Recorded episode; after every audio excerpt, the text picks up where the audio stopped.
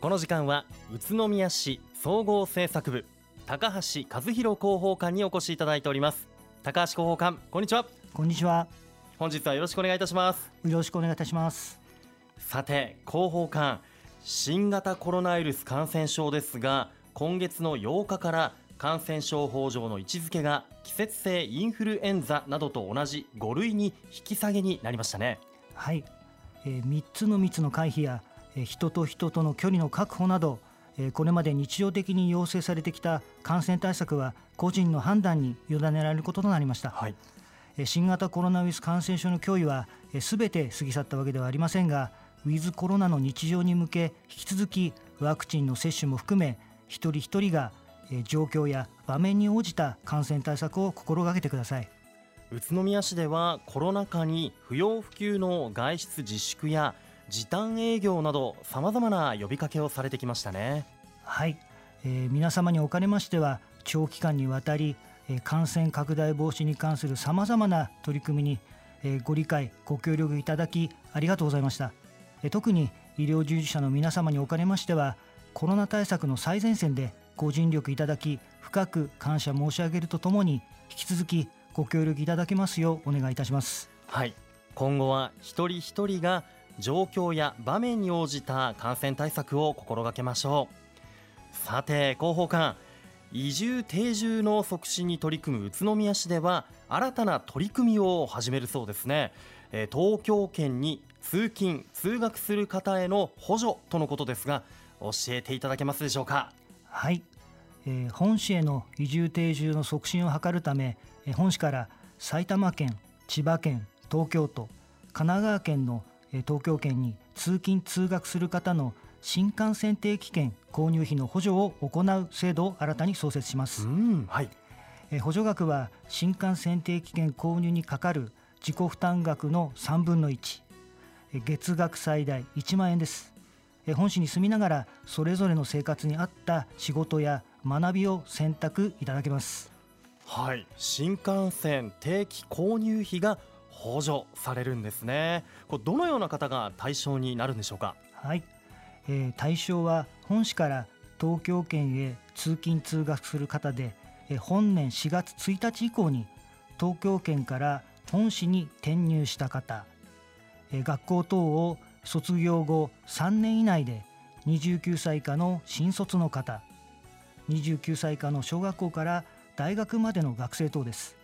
その他補助期間終了後3年間本市への居住の意思を有していることなどの条件も設けておりますので利用する際には市ホームページで詳細をご確認ください。わかりました。小中学生が対象になる東京圏への通学補助はあまり耳にしませんが珍しい取り組みではないのでしょうか。はい、えー、小中学生を含めた東京圏への通学補助としては全国初の取り組みとなります。お全国初の取り組みとはすごいですね。これ申請にはどういった手続きが必要になりますか？7月を目途に募集を行う予定です。詳細が決まり次第速やかに市民の皆様にお知らせいたします。わかりました。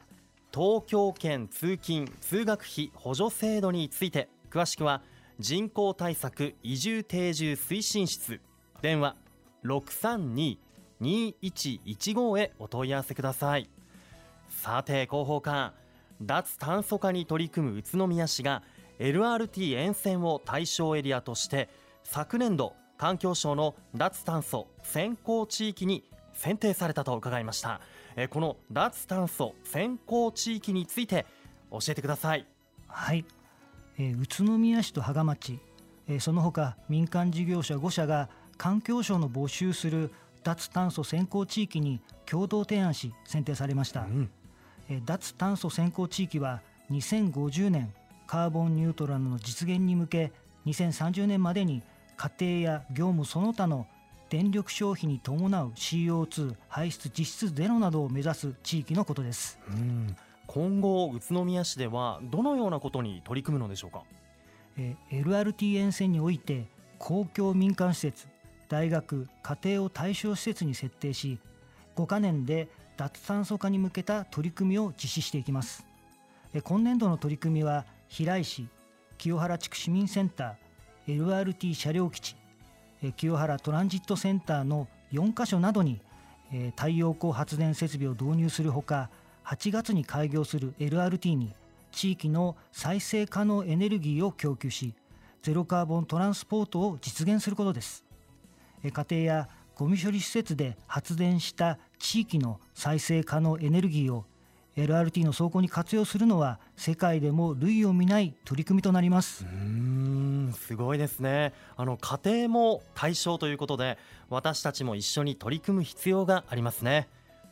脱炭素先行地域について詳しくは宇都宮市のホームページをご覧いただくか環境創造課カーボンニュートラル推進室。電話632-2417へお問い合わせください。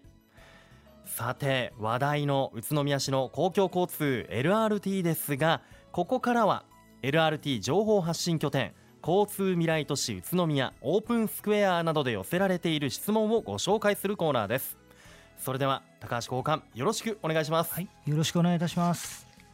えー、令和5年8月の開業に向けまして、えー、全区間での、えー、試運転や平井市からグリーンスタジアム前停留所区間での終熟運転が開始されたところでありますが、はい、開業が近づく今乗り方についてたくさんのご質問をいただいております、うん、よくいただくご質問についてお答えさせていただきます、はい、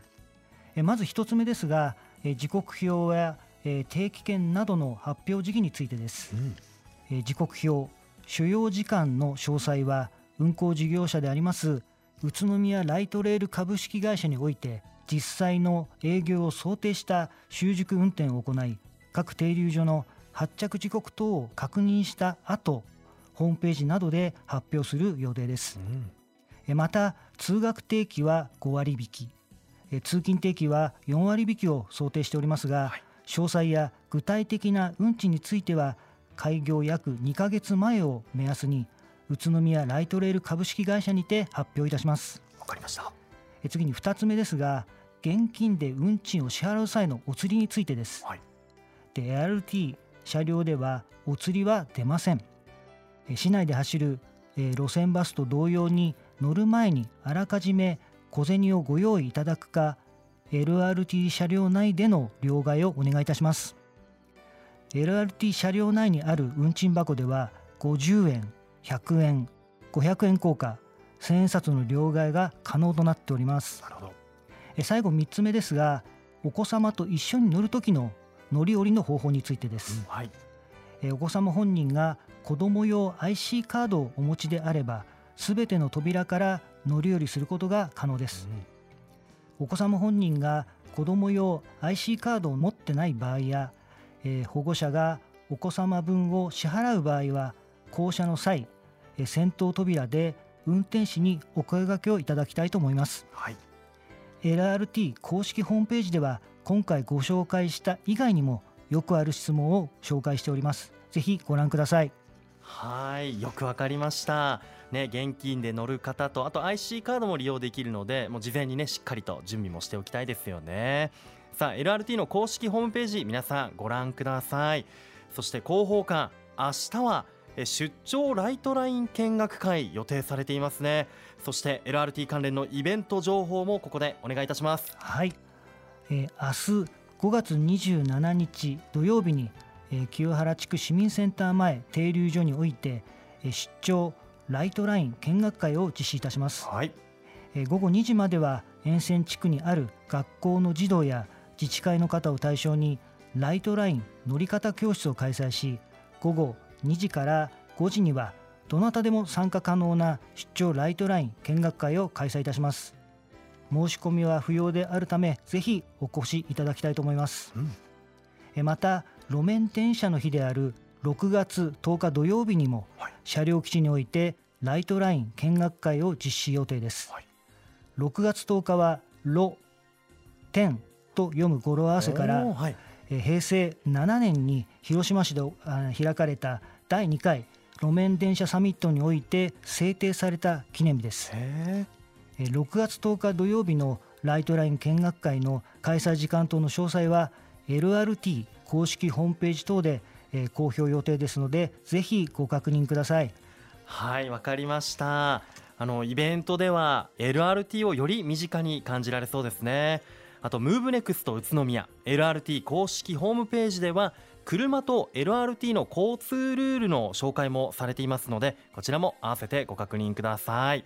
本日の出演は宇都宮市総合政策部高橋和弘広報官でした。高橋広報官ありがとうございました。どうもありがとうございました住めば愉快な宇都宮